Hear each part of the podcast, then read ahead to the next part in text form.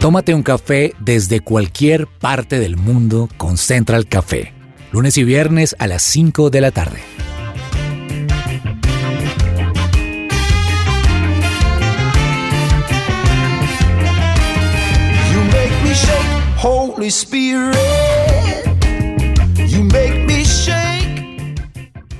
Y desde cualquier parte del mundo saludamos a todos nuestros oyentes y les damos la bienvenida a todos los que nos siguen y también nos escuchan a través de las diferentes plataformas digitales como SoundCloud, iTunes, Tuning.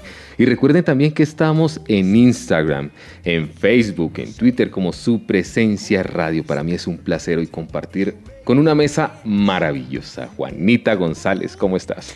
Hola Andrés, estoy muy muy feliz, realmente me da mucho honor poder estar hoy compartiendo mesa contigo y por supuesto también dándole un saludo a todos los oyentes que en este momento se conectan o a los podcasteros como les llamo porque nos pueden escuchar en cualquier momento del día, en cualquier momento de su tarde, noche, mañana, en fin, así que un saludo muy especial para ustedes. Juanita, ¿cuál es su mayor sueño? Wow. pues para mí, en este momento, en este preciso momento, mi mayor sueño es poder quizá ya ser mamá. Es mi mayor sueño en este momento. Qué lindo y saludamos también a Loreni, Loreni Fajardo. Es un placer y un gusto compartir hoy un café aquí con nuestra mesa y también con este equipo de trabajo. El placer es mío, qué alegría, qué felicidad poder estar en este lugar, saludarlos a todos donde quiera que se encuentren y ¿Cuál es su darles nuestros sueño, mejores deseos. Mi mayor sueño, el sueño personal mío por estos días es, es que haya paz. Estoy soñando con la paz. Estoy soñando con una paz, con una paz política, con una paz social, con una, con una paz en, en- entre la- las relaciones humanas, con una paz en Colombia, con una paz en el mundo. Es un sueño y es mi oración además. Es, es muy chévere tu respuesta, Lore, pero también me, me- como que me remontó a esos concursos de belleza. ¿Cuál es tu sueño? Sí. ¿Cuál es tu sueño? La paz mundial. señorita Bogotá, ah no, es señorita Cali. Cali, la señorita Cali ahí con la paz mundial. Pero me gusta, Sí, me gusta. tremendo. A mí me gusta y yo creo que también debemos orar por Mm. la tolerancia. No sé si ustedes han notado tantos casos de intolerancia que después del encierro de las cuarentenas, de la pandemia, la gente salió muy agresiva en el tránsito, en el transporte público. Exacto. Y es eso, que los Mm. corazones se llenen de paz. Para mí mi mayor sueño, les cuento que yo hace más de un año empecé a escribir un libro y paré por cosas de estudio, de trabajo. Pero mi sueño es terminarlo y sé que muy pronto lo voy a terminar, ya falta muy poco, pero también comparto lo de Juanita, me encantaría tener una familia, me encantaría tener un Mm. hijo y una casita al lado de la playa. Uy, Wow. mejor dicho. Wow. Oye, Para Andrew, Dios nada es imposible. sí, o sea, el No, no, combo no, completo. Exactamente. Bueno, pero un spoiler acerca del Sí. libro porque no, no me voy a aguantar. en el corazón del COVID, cuando arrancó la pandemia, Muchas de las personas teníamos la incertidumbre de qué iba a pasar y así como una pandemia sacó lo mejor de todos, también sacó lo peor de ese corazón. Pero ¿cómo aprendemos a sanarlo? Me di cuenta que siendo un reportero con agenda en mano, con cámara y micrófono en mano, recorrí las calles desde el inicio de la pandemia, nunca estuve encerrado en una cuarentena, parecía en una ciudad fantasma inicialmente, pero en cada rincón de las calles podía ver el corazón de Dios, en personas creyentes, en personas no creyentes, y me di cuenta que Dios nunca desampara al justo. Wow. Por más que la gente esté pecando, por más que la gente esté alejada, Dios siempre ha estado ahí esperando a que la gente le abra el corazón, le abra esa puerta y diga, aquí estoy, ¿qué hay que hacer, Señor Jesús? Y seguir siendo buenas personas. Creo que todo hace parte no de una religión, sino de esa conexión que tenemos todos los días con Él, al levantarnos, abrir los ojos y decir gracias porque tengo una familia, porque tengo salud, porque tengo trabajo, porque tengo vida. Creo que eso es lo más importante en medio de todo esto, que hay que decir gracias porque después de una pandemia estamos todos aquí reunidos, pero no les puedo adelantar más del libro. Uy, no, ya, ya tienes una leyenda. O acá los dos, las dos, vamos a leerlos, mejor Sí, dicho. Cada capítulo tiene una historia. Conocí Tremendo, historias maravillosas, wow. historias de gente tan trabajadora, tan bonita. historias de habitantes de la calle, historias de gente con la que compartí, conocí en medio de la emergencia, pero tristemente el COVID se los llevó. Entonces, Wow. Y fue una emergencia que, que tuviste que, que vivir en carne propia porque mientras todos estábamos encerrados, Sí, tú estabas sí. haciendo periodismo. Y me aterraba, no les miento que el susto siempre fue permanente. Todos los días creo que oraba de mi casa cuando iba, cuando salía.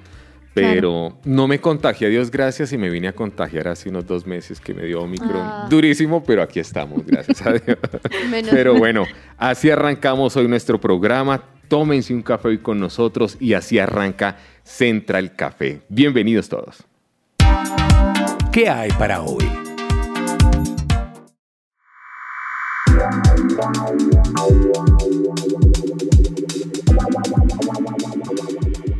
¿Sabías que con la creación de los fondos privados de pensión en la Ley 100, algunas personas fueron trasladadas del Seguro Social a otros fondos privados y hoy es posible volver a Colpensiones? Te invitamos a pedir una consulta gratuita con el abogado experto en pensiones Manuel Santos. Comunícate ya al teléfono 301-459-5697, 301-459-5697. Es tiempo de invertir en tu sonrisa. Ven a Science and Art y conoce los mejores tratamientos odontológicos sin dolor y los mejores especialistas. Para más información ingresa a scienceandart.com o escríbenos al WhatsApp 312-397-5981. Te esperamos para darte un acompañamiento completo en tu restauración oral.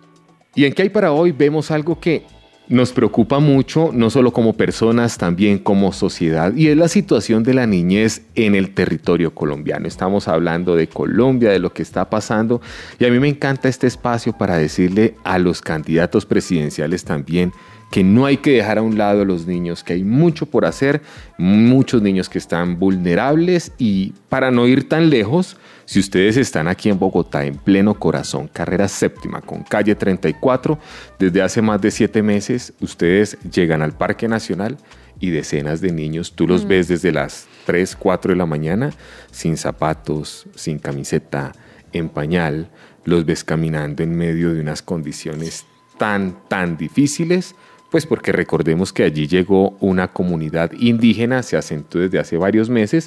Ellos están pidiendo garantías en un proceso que incluye vivienda, que incluye seguridad, porque muchas de estas poblaciones han sido desplazadas por la violencia y llegaron a Bogotá, pero hay muchos niños y a uno le duele ver cada mañana que llegamos allí a hacer un directo para el noticiero estos niños. No sé Wow. si ustedes vieron en las últimas protestas cómo los colocaban de escudos humanos, los instrumentalizaban para que...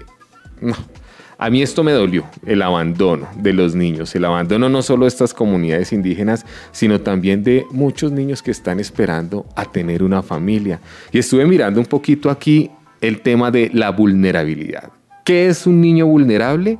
Cuando se expone a diferentes escenarios, como cuáles? La pobreza, la violencia, la desigualdad económica, la desnutrición, la falta de acceso a servicios básicos y educación.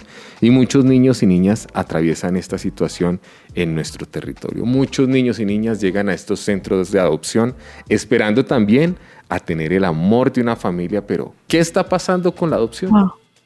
Es un tema bastante crítico a nivel mundial y en Colombia lo es. Lo es también y, y lo ha dicho la directora del Instituto Colombiano de Bienestar Familiar. Hay una crisis en España que, que llama muchísimo la atención porque nosotros podríamos pensar que hay países que tienen una mejor condición social y que han pensado esto desde hace muchísimos años, cómo controlarlo, cómo proyectarlo. Pero si la hay en- a nivel internacional, cuanto más en nuestro país. Y es que nosotros, como colombianos, no estamos adoptando a los niños. Es una preocupación. Miren, se ha hablado inclusive de poder entregar niños a parejas homosexuales si se llegara a aprobar entonces eh, este tipo de leyes que lo facilitan. Es impresionante. Claro, porque es que lo que está sucediendo es que las parejas no estamos adoptando niños y ante esa necesidad, entonces habría que tomar medidas. Y yo les quiero leer un poquito de los porcentajes. Los porcentajes. Mire, nosotros como, como colombianos, en, en estos últim- últimos cuatro años, hemos dejado de adoptar y el porcentaje ha caído el 70%. O sea, Wow. Tremendo. es, es una relación entre 3.058 niños que, que de pronto se pueden venir adoptando a 924, pero hay una ley que parece ser está afectando el proceso. Y es que antes de adoptar a un niño, hay que ubicar a su familia hasta el sexto grado de consanguinidad. O sea, ¿cómo ubicamos a la familia? Wow, eso no es fácil de vaya, adopte un niño y ya. O sea, el estudio es tremendo, Lore. Claro. Y frente a la situación social que estamos viviendo, el abandono, el maltrato infantil, la ausencia de los padres, la inmigración, el problema social que estamos viviendo, la pandemia, y todos estos son factores que están contribuyendo al abandono de los niños. Entonces, ¿cómo ubicamos si hay abandono, la familia, al sexto grado de consanguinidad?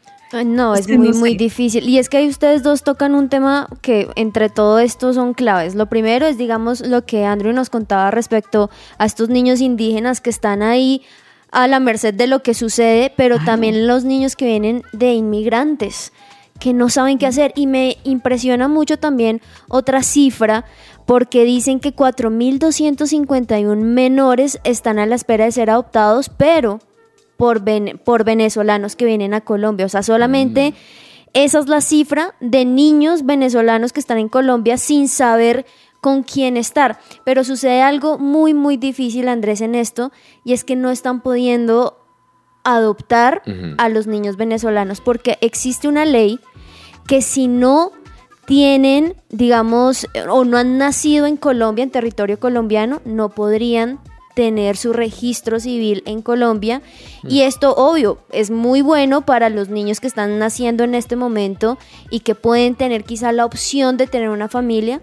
Pero ¿qué hay de los niños que ya han llegado, que ya llevan mucho tiempo viviendo aquí en Colombia, que son, pues, obviamente venezolanos, que no se pueden adoptar por familias colombianas? Un caso también muy, muy, muy complejo. Es complejo y también diferentes estudios del DANE sitúan a los niños como parte del grupo poblacional más vulnerable en el territorio nacional y por esta razón varias organizaciones de la sociedad civil han hecho un llamado en este momento inclusive a los precandidatos presidenciales que se les dé prioridad a los pequeños porque los niños en serio que se merecen todo. Y a pesar de los grandes avances normativos y el desarrollo de algunas políticas públicas aquí en el país, la garantía de los derechos de la primera infancia, la infancia y la adolescencia pues sigue siendo una materia muy pendiente para varias poblaciones en diferentes regiones de Colombia. Pues esto ha sido parte de un estudio que está iniciando Niñe- Niñez Ya, coalición de 200 organizaciones, de 200 organizaciones de la sociedad que están velando por los derechos de los niños y es el llamado que con urgencia le están haciendo a los precandidatos presidenciales. Vamos a hacer una pausa y ya volvemos con invitados, vamos a entrar un poco más en profundidad sobre estos temas y mucho más aquí en Central Café.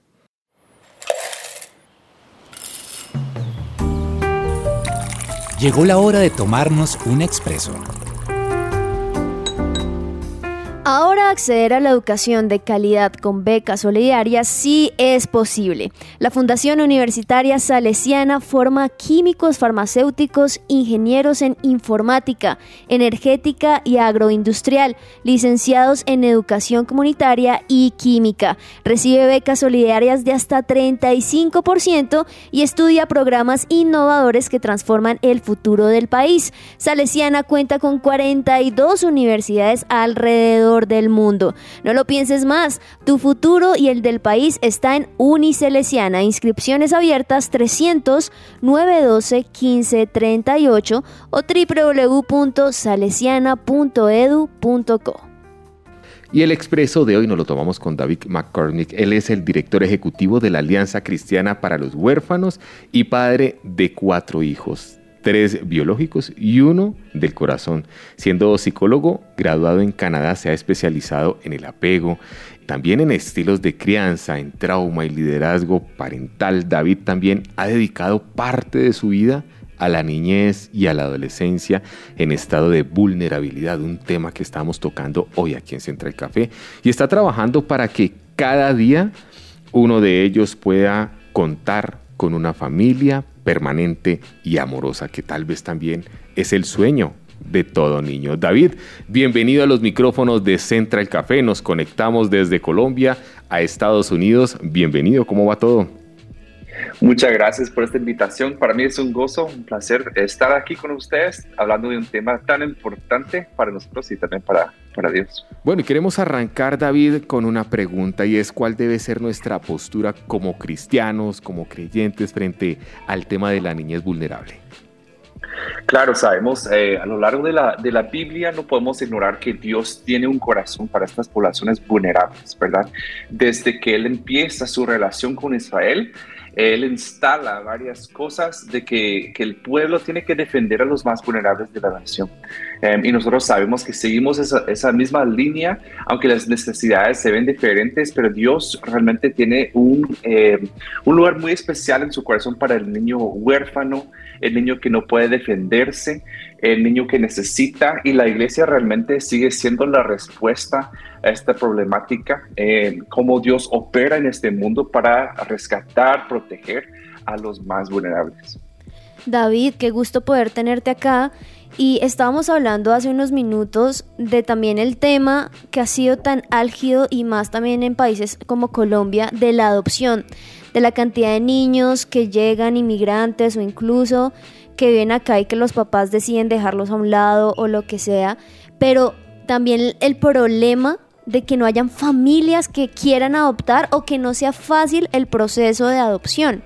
Quisiera preguntarte allí, ¿será que todos estamos llamados a adoptar o qué características debe tener una familia para querer adoptar? Claro, una muy buena pregunta, porque vemos en nuestra sociedad, ¿verdad?, la necesidad tan importante que, que hay de la adopción. Eh, pero en nuestros lugares eh, cristianos muchas veces no entendemos realmente que la adopción, y comienza desde la teología, que muchas veces no entendemos plenamente que nosotros fuimos adoptados a la familia de Dios. Así lo habla en Efesios, en Gálatas, en diferentes partes de la Biblia, que nosotros llegamos a la familia de Dios por medio de la adopción, empezando desde ahí. Ahora, cómo nosotros lo implementamos en este mundo, eh, creo firmemente que no todas las familias cristianas deben adoptar. Y la verdad que eso no es la mayor necesidad que se ve. Eh, se necesita iglesias fuertes en las comunidades que pueden rodear a esas familias antes de que se tenga que separar el niño de sus familias, ¿verdad? Esa ilusión que nosotros tenemos como el niño huérfano que vemos en las películas, realmente no es la mayoría de niños que necesitan eh, ayuda, ¿verdad? Es una, gran minoría, aunque sí se necesitan más familias adoptivas y nosotros vamos a seguir... Eh, tratando de sensibilizar a la iglesia para que más, más familias adopten esas familias integradas con capacidades eh, desarrolladas para poder ayudar a este niño que también ha sufrido trauma, que ha tenido un, eh, un trasfondo muy difícil debido al abandono que ha vivido, al trauma que ha vivido. Eh, pero la verdad que también tenemos que ampliar la visión un poco y ver cómo podemos incluso prevenir que haya un huérfano en primer lugar. David, entonces, ¿cómo podemos desde la iglesia y cómo podemos ayudar a, la, a los niños en, en, condiciones de vulnerabilidad, aun si no estamos dentro de la iglesia? Eh, bueno, hay muchas maneras. Si lo vemos así, ¿cómo llega un niño a ser huérfano? ¿Verdad? Es muy pocas veces es el típico caso en donde los padres se mueren en un accidente, ¿verdad? Y queda el niño. Y muchísimas veces ese niño tiene familia que lo acoge, ¿verdad? Eh, en la gran mayoría de los casos los niños llegan a ser protegidos en el sistema eh, por pobreza, por situaciones de, de, abuso dentro de la misma familia. Y ahí sí puede entrar la iglesia. ¿Con qué? Por ejemplo, una familia eh, compuesta de una madre soltera.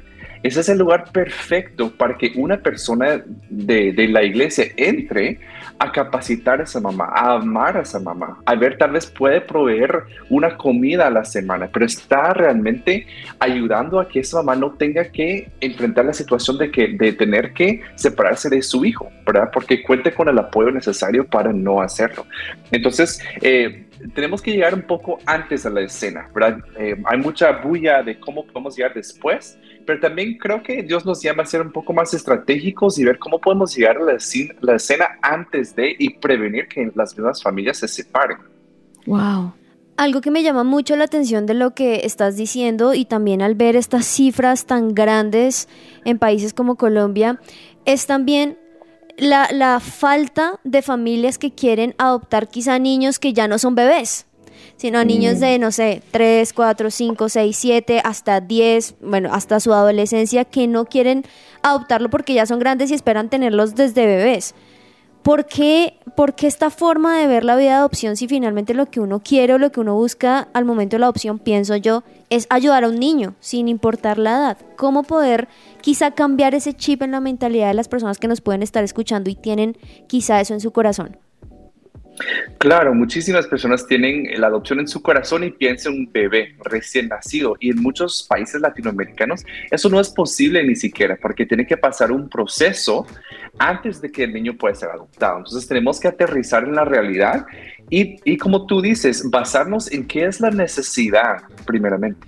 No solo que, cuál sería mi gusto o cuál sería mi preferencia, porque claro que sería más fácil, tal vez. No, no hay garantías en esto, eh, ni siquiera padres como bi- eh, padres biológicos tenemos garantías de cómo va a resultar las cosas, ¿verdad?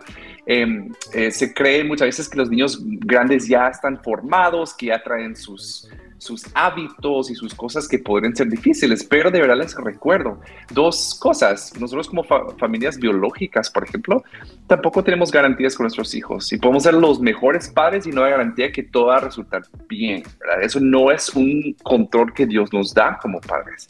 Entonces la adopción, realmente muchas veces el control que se finge tener con niños pequeños es una ilusión.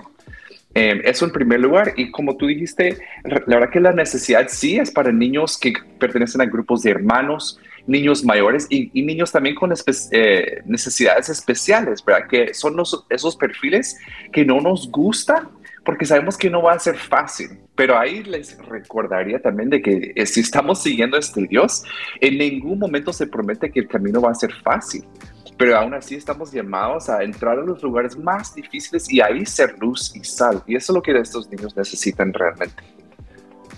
David, podemos hablar entonces de esa etapa preventiva que tú mencionaste hace un momento. O sea, Ujú. como me llama muchísimo la atención además porque tú eres especialista en estilos de crianza, en, en apego y como padre, como madre, uno se, se pregunta, ¿qué puedo hacer? ¿Estarán mis hijos en estado de vulnerabilidad también? ¿Qué puedo hacer si Mm. conozco una familia con niños en estado de vulnerabilidad? Mm, es una muy buena pregunta. Y sabe que por naturaleza, eh, por la forma que Dios los crea, los niños son muy resilientes. Ellos pueden soportar y sobreponerse eh, sobre muchas situaciones difíciles. Media vez tengan a un adulto seguro en su vida. Es decir, una persona por lo menos que es constante, estable, no perfecto, porque ninguno de nosotros lo somos, pero alguien que, que decide permanecer. Alguien que decide no dejarse manejar por sus propias emociones todo el tiempo, más bien puede estar disponible, dispuesto para sus hijos. Si el hijo tiene ese recurso relacional en su vida, va a poder sobrevivir. Y, y los niños han sobrevivido y se, han sido resilientes a, a pasar guerras, a desastres naturales, abusos, lo que sea. Y así lo diseña Dios, ¿no? Y es un reflejo de lo que nosotros necesitamos, que en este mundo habrá aflicciones y nosotros podemos sobrevivirlo y ser resilientes media vez estemos agarrados de la mano de Dios. ¿verdad? Entonces igual con los niños necesitan un adulto, no, no madres y padres perfectos, porque no los hay aquí en la tierra, pero sí constantes, sí padres fieles, ¿verdad? Padres que están haciendo lo mejor que pueden con todo lo que ellos tienen. Wow. Sí, David, ¿por qué ha sido tanta como la indiferencia de las personas? Eh, cuando iniciamos el programa hablábamos de una problemática de niños eh, vulnerables, siendo abandonados, poca atención por parte de los padres, los vemos en las calles pidiendo dinero. ¿Qué está pasando con esta sociedad? Y tal vez también será que la gente teme a tener más hijos, teme a adoptar un niño.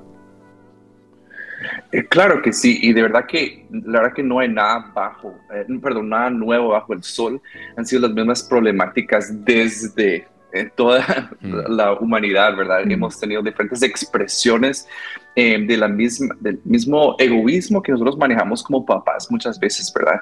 Pero yo veo diferentes factores. Muchas veces nosotros también juzgamos a estos padres que han sido negligentes con sus hijos sin entender el trasfondo, el trasfondo también de ellos. Hace poco eh, escuché de una mamá eh, que ella tuvo que eh, abandonar a sus hijos y crecieron en diferentes orfanatos y así, y, y, la juzgaba realmente. Yo decía, esta madre qué descuidada, qué egoísta, pero cuando me senté a escuchar su historia, de que ella había sido abusada, ella había sido expuesta, ella había, eh, también había estado en orfanatos de pequeña. Yo, yo, decía, ¿qué recursos tenía ella realmente, tanto espirituales, emocionales, parentales, para poder criar a otra generación? Entonces, desde ahí nosotros también como cristianos tenemos que extendernos desde la compasión.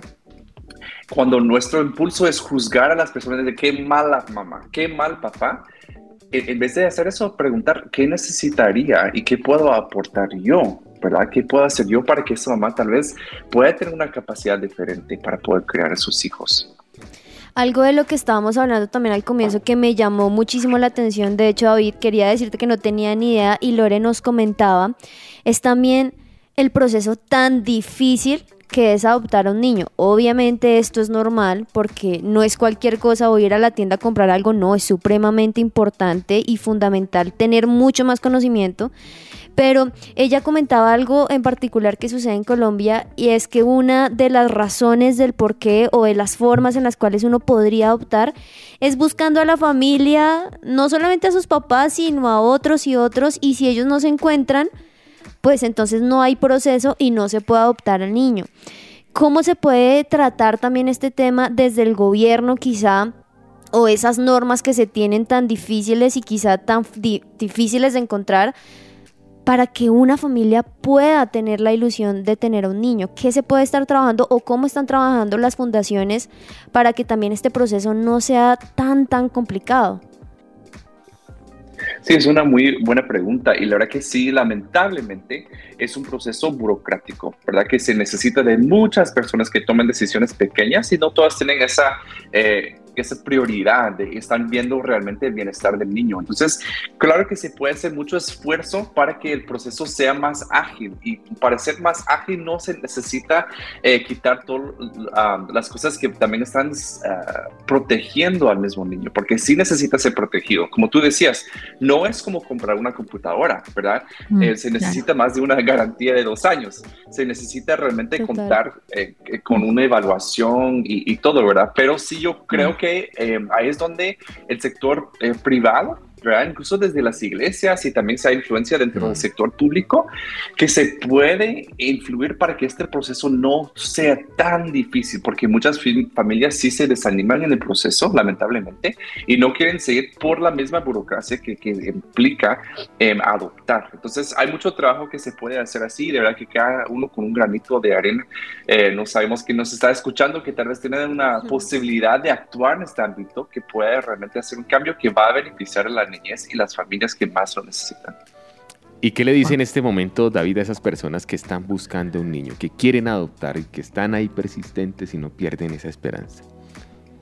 Bueno, yo diría que si el proceso fuera fácil, eh, muchas veces las cosas fáciles no son las cosas que Dios quiere que hagamos, ¿verdad? Entonces, este, Dios nos llama a lugares difíciles, pero también con un entendimiento eterno, que estamos haciendo algo que trasciende eh, no solo estas familias que nosotros vemos, pero realmente trasciende a la eternidad. Entonces, que no se desanimen, muchísimas familias están en la misma trinchera, están luchando en, la, en el mismo sentido, así que ánimo que todos estamos en esto juntos eh, y que no nos desanimemos porque realmente el bien eh, que está por venir para impactar esta vida y la de sus generaciones, vale la pena estos momentos de espera. Pues David McCormick, muchas gracias por estar con nosotros hoy aquí en Central Café de su presencia radio. Muchas gracias por la invitación. Y para quien quiera seguir a David, sus redes sociales, arroba ACH-Latam arroba ACH-Latam. Y me llama mucho la atención la frase que nuestro invitado nos compartía y es, fuimos adaptados a la familia de Dios por medio de qué? De la adopción. Y cada wow. niño debe tener una familia que lo acoja con mucho amor y también él dice no están buscando el papá y la mamá perfectos hay tal mm. vez gente que le da miedo a adoptar será que yo puedo ser un buen papá cómo voy a encajar con el corazón de este niño pero Dios se encarga de todo, decía él. Se encarga de todo y también yo me quedo, bueno, con muchísimas cosas, pero en particular eso último, yo sí quiero confesarles, yo adentro siempre pensaba, pero ¿por qué es tan, tan difícil este proceso? Obviamente uno no espera que sea fácil porque es algo muy importante, pero ¿por qué tan difícil? Y que él haya mencionado que finalmente No es una no es computadora. una, exacto, no es cualquier cosa, es algo supremamente valioso. Y pues Claro. también ahí pensaba, eh, quizá si algo fácil es de conseguir, pues quizá tampoco se valora ese sacrificio que tomó. Y porque si hay, si, si hay también una persona, si sea en el sexto grado de consanguinidad, la persona puede aparecer 20 años después reclamando la, la tutela Claro. de- del niño. Y entonces entraría en un conflicto. Obviamente eh, el sexto grado de consanguinidad o, o alguna persona cercana generalmente no, no aparece, pero si apareciera habría un problema tremendo. Lo que, lo que él dijo acerca del control emocional de los adultos y la importancia de que un niño tenga un adulto que sea constante y que no viva Sí. bajo su- la- el dominio de sus emociones es la raíz por, por- por la cual al- algunos padres no, no, no adoptan los niños. Si uno quiere a veces matar a los propios, en Claro. términos, entre Sí. comillas, Sí, claro. y eso que es una frase bastante quisquillosa. Sí, sí. Sí, es como no darse por vencidos, ¿no? Finalmente Dios nunca se dio por vencidos con nosotros y nosotros no somos ni las personas perfectas ni hijos perfectos, pero Él sí se dio todo por completo por nosotros, así que me pareció muy bonito también ese amor tan profundo que podemos darle a otros niños de Dios. Ay, eso es muy bonito, eso es muy bonito. Y escuchar reír a un niño en casa es lo mejor. Y bueno, allí los padres adoptivos no solo pueden ejercer ese papel de cuidadores, su generosidad y el deseo de transmitir amor, pues allí esto es una oportunidad para dejar huella de su paso por la vida de uno de estos niños, que está a la espera de encontrar una familia, que está a la espera de mucho amor y que está a la espera de llegar a un hogar. Creo que llegó la tía. Vamos a servirnos otro cafecito Eso. y ya en minutos vamos a estar allí Uy, con la tía.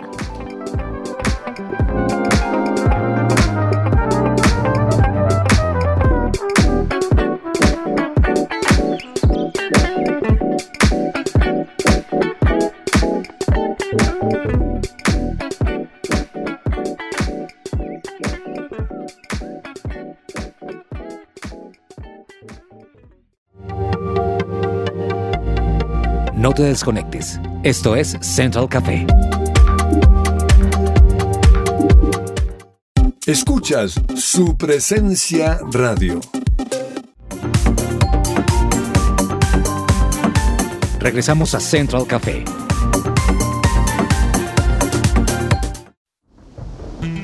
¡Ay, qué rico un cafecito a esta hora, ¿cierto? Tómese un café con la tía, tómese un café con la tía, tómese un café con la tía. ella es mi tía. Ay, con la tía.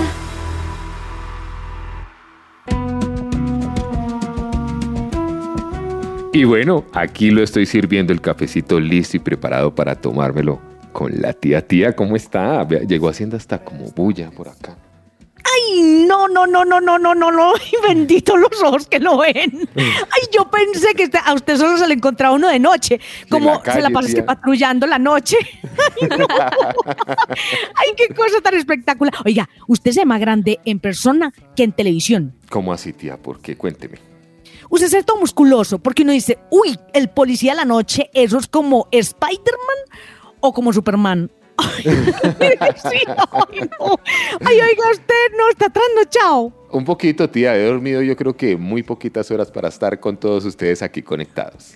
Ay, no, bendito sea mi Dios. Ay, santísimo Dios. Oiga, y preciso, y mejor dicho, les traigo es un chismo. No, no, no, no, no, no, no, no, no, Cuéntelo, cuéntelo. Espere, antes voy a servirle un cafecito antes de que empecemos con el chismecito. Aquí se Ay, va eso sí, ¿Cómo le gusta, tía? Sin azúcar, ya toca sin azúcar, ¿no? Sin azúcar. Y eso sí, vea, póngamela, póngamela, póngamela. Esta canción antes de contar el chisme. Hágale, tía. Ay, no.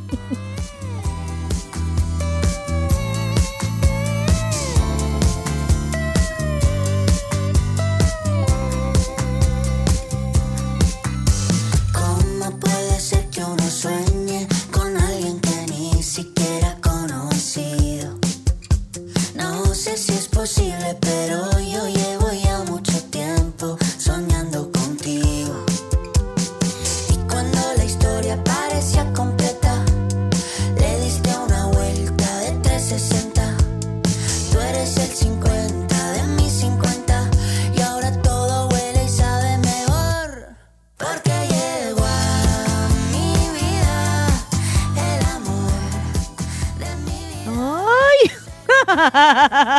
Ahí veo a la tía moviendo el hombro y todo. Ay, qué bueno. A mí me encanta. Ay, oiga, ay, claro, ay, eso ya se iban a poner a bailar. Imagínense que usted, yo no sé si han oído, si han visto redes sociales por estos días, pero ¿cómo les parece? Que a Eva Luna y a Camilo les nació el hije. Elige. Elige. Ay, tía, les por nació el, eje- Dios. el hijete. El hijete les nació y que se llama Índigo. Y andan chismoseando, porque es que ellos no han mostrado. Que yo no sé, andan chismoseando que es una niña. Y, y bueno, yo creo que, yo creo que sí. No, yo creo que sí. Ya, ya hemos visto como varias imágenes y son, es una niña. Pero que se llama Índigo. O sea, a propósito de este programa que ustedes están hablando de los niños. Y yo dije, no, les tengo que contar. les tengo que contar, porque ustedes saben que a mí me encanta el chisme. Entonces yo dije, Sí. no, aquí está. Este es el Elige, el Elige, se llama Índigo. Oye, me, me acordé de mi, de mi tío Diego María, que, que él se enojó cuando, cuando ya te como, como grande. Él se hizo cambiar el nombre porque le dijo a, la- a mi abuelita, le dijo, le dijo, oiga, ¿y usted por qué me puso María a mí? Dice que Diego María. Pero antes ponían nombres de, de mujeres a los hombres. Eh, Juanita, ¿cómo se llama? El segundo nombre, Juanita. Catalina, tía. Ay, Juanita. Bien, bien. Ay, Juanita Cata, ay, vas a ver, vas a ver tan lindo. Qué Ay, cosa más larga, ¿no? tiernos. Qué cosa más larga, pero me encantan ambos, tía. Ay, menos mal. Ay, pues que los dos son tiernos como ella. Vea, un cachete se llama Juanita y el otro cachete se llama Catalina. Ay, no. Oiga, Andresito, ¿y usted cómo se llama? Usted se llama Andrés. Tía, no, el otro es un suspenso, el otro nombre. Dejémoslo así. Yo creo que se me lo puso otra tía. Ay, yo por eso les digo, vea, no sé. Ay, no, mentira, no. Ay, no, Mire, no, no. Es que ¿sabe qué pasa con Índigo? Mire, Índigo es, es un nombre como de origen religioso. Este- ese nombre, o sea, está asociado como a, como, como a los recién nacidos, como un estado de elevación, como de evolución del ser humano. O sea, más o menos eso significa la palabra índigo. Entonces, Mm. ellos le pusieron, ellos le pusieron alige. Eso porque ellos decían, bueno, pues si es para niña, índigo, y si es para niño, si es para niño, pues índigo. Pero pues yo, yo tengo curiosidad de pensar a ver qué, qué, qué va a pasar con, con, con, con este niño o niña. Bueno, a ver. Pero bueno, ese, ese era mi chisme. Pero tía, ¿a usted no le gusta ese nombre? ¿Índigo? Ay, Índigo Camilo. Índigo es que en contra- Camilo. no, me gusta para niño.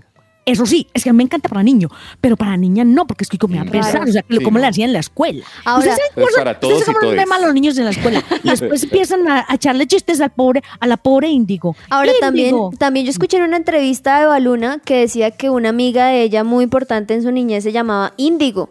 Entonces que también por eso como que le traía el recuerdo.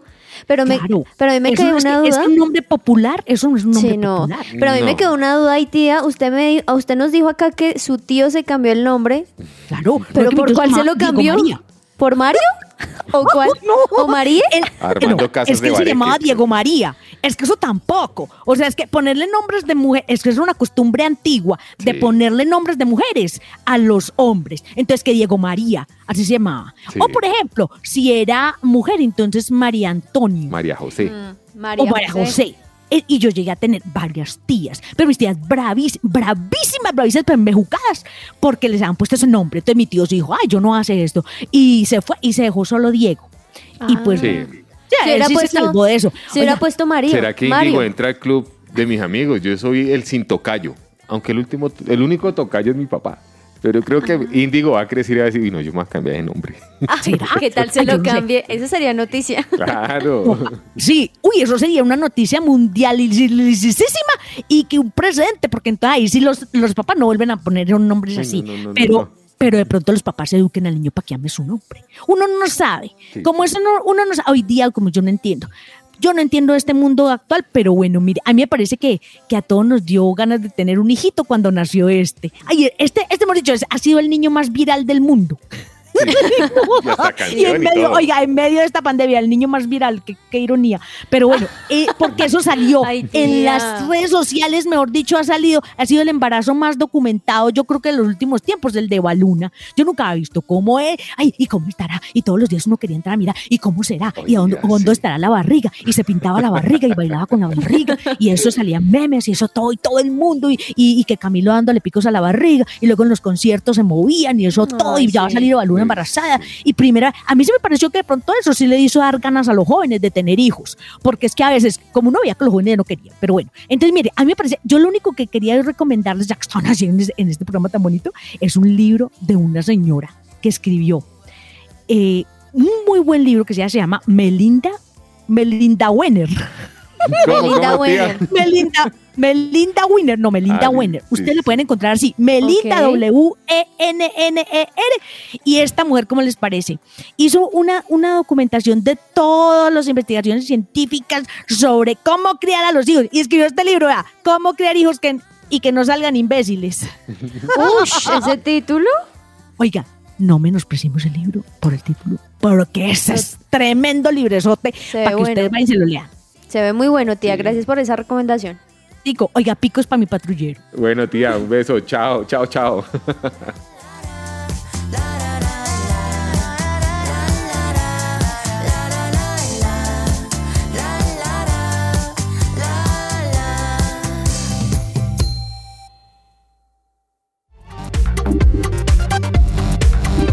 Estás conectado con Central Café.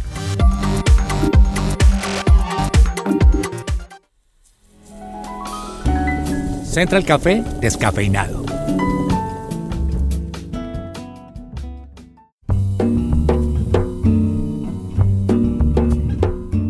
Y hoy nos acompaña Diana Blanco, rectora del reconocido Colegio Cristiano Bet Shalom. Diana, bienvenida a Central Café y hoy nos tomamos el descafeinado con ustedes. Bienvenida, qué gusto tenerla con nosotros. Hola, un saludo muy especial para toda la audiencia de Central Café. De verdad, muchísimas gracias por la invitación. Espero que tengamos un tiempo muy, muy agradable. Diana, ¿cómo responde Bet Shalom a los retos que la pandemia ha representado para nuestros niños y jóvenes? Wow, bueno, la pandemia ha traído consigo muchos aspectos complejos en los niños y jóvenes. Por esto entendimos que las puertas de nuestra casa de paz, porque eso significa Beth Shalom, debían estar abiertas lo antes posible para recibir a nuestros niños. Es por esto que desde octubre de 2020 nosotros estuvimos listos y empezamos presencialidad en lo que se llamó en su momento alternancia. Fuimos el primer colegio cristiano que empezó presencialidad y asimismo desde julio de 2021, cuando el gobierno nacional dio el aval para, para volver, tuvimos presencialidad completa. Entendimos que los niños necesitan ambientes propicios para su crecimiento integral en espíritu, alma y cuerpo. Sabíamos que debíamos acogerlos en un momento de incertidumbre y devolverles la esperanza, y que más que en un ambiente rodeado de paz, con aire puro, y junto con sus compañeros y maestros, avanzar en la vida y el llamado que Dios tiene para cada uno. Diana, y es que estamos viendo una generación que ha sido afectada a nivel psicológico y en sus habilidades sociales. Esto por la pandemia, pero también por los problemas sociales que está viviendo nuestra sociedad. ¿Cómo asumen ustedes esta realidad en Shalom? Sí, mira, como institución cristocéntrica, nosotros debemos estar apercibidos de todas las necesidades de nuestros estudiantes.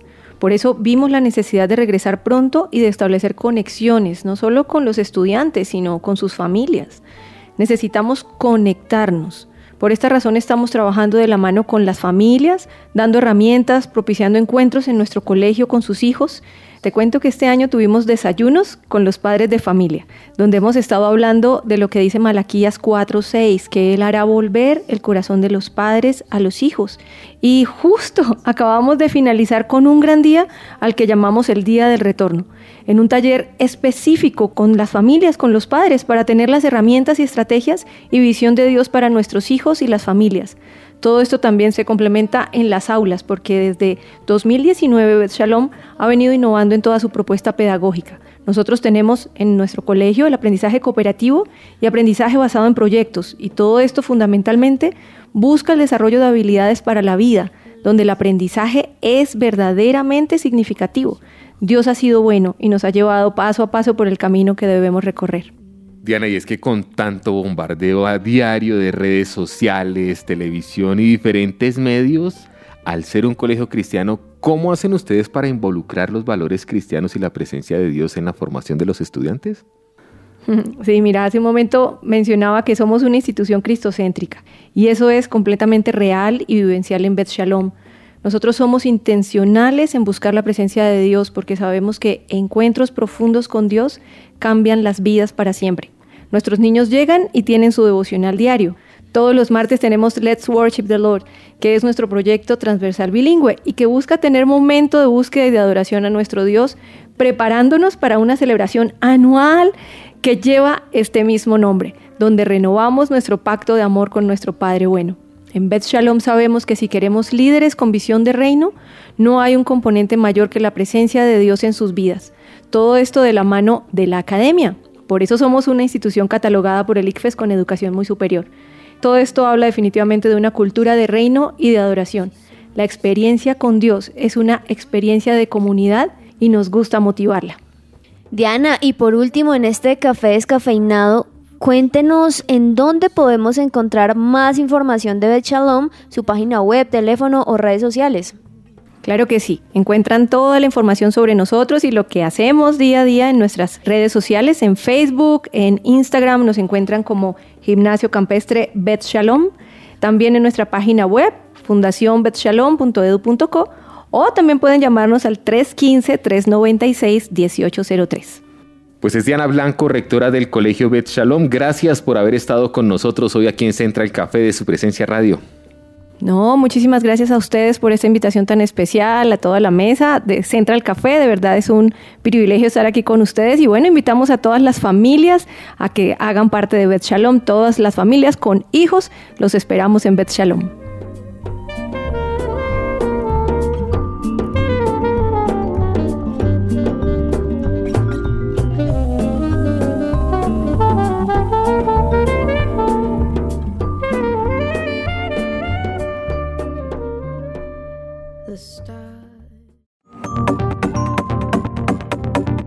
Estás escuchando Central Café.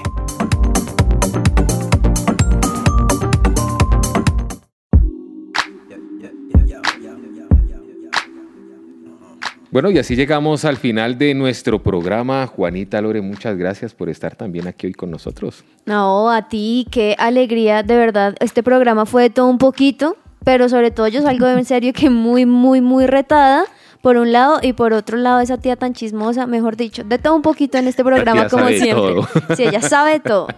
Lore, Coincido gracias. con Juanita, de verdad. Aprendimos muchísimo, nos divertimos y sobre todo sentimos el reto como papás de no volver a nuestros hijos vulnerables aún en nuestro hogar.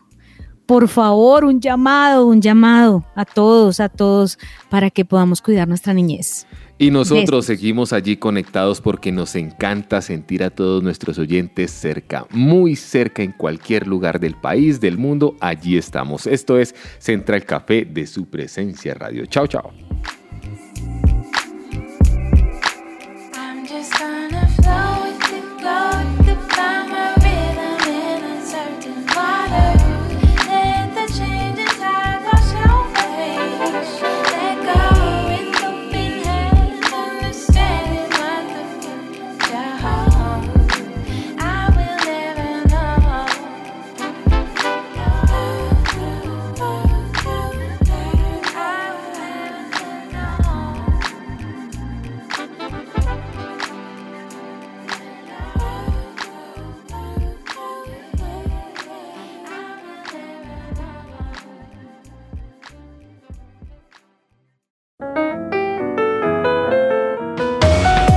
Central Café también está en su presenciaradio.com. Allí puedes encontrar el listado con todos los programas de Central Café en SoundCloud